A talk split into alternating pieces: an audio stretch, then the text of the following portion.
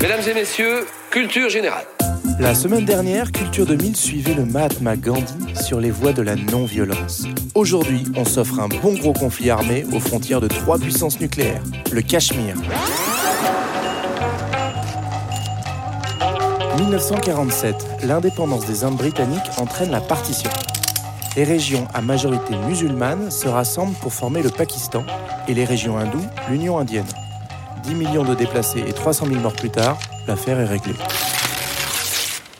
sauf pour l'État princier du Cachemire, dans les hautes vallées du Pamir et de l'Himalaya. Ici, la population est largement musulmane, mais les Britanniques ont eu la bonne idée de placer au pouvoir une famille hindoue. Sans trop se soucier de l'avis de sa population, le Maharaja rêve d'un Cachemire indépendant. Il a donc bien du mal à choisir entre un avenir pakistanais ou indien pour son royaume. Pour l'aider à se décider, une colonne de combattants pakistanais pénètre au Cachemire en octobre 47. Affolé, le Maharaja se tourne vers l'Inde qui accepte de chasser les intrus en échange du rattachement du Cachemire. Top départ pour la première guerre Inde-Pakistan.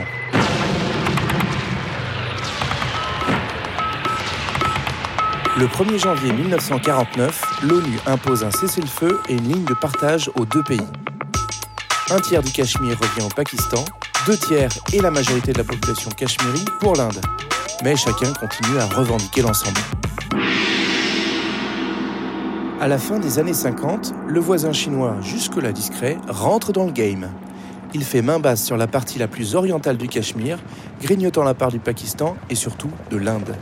La raison? La Chine de Mao refuse de reconnaître la frontière héritée du colonisateur anglais. Ça lui permet surtout de sécuriser l'accès au Tibet qu'il vient d'annexer. Beau joueur, le Pakistan reconnaît les droits chinois, mais l'Inde non. Peu importe, c'est la Chine qui remporte la guerre en 1962. Inde et Pakistan s'affrontent à plusieurs reprises dans les années qui suivent. Le conflit culmine, dans tous les sens du terme, en 84 avec la guerre la plus haute du monde.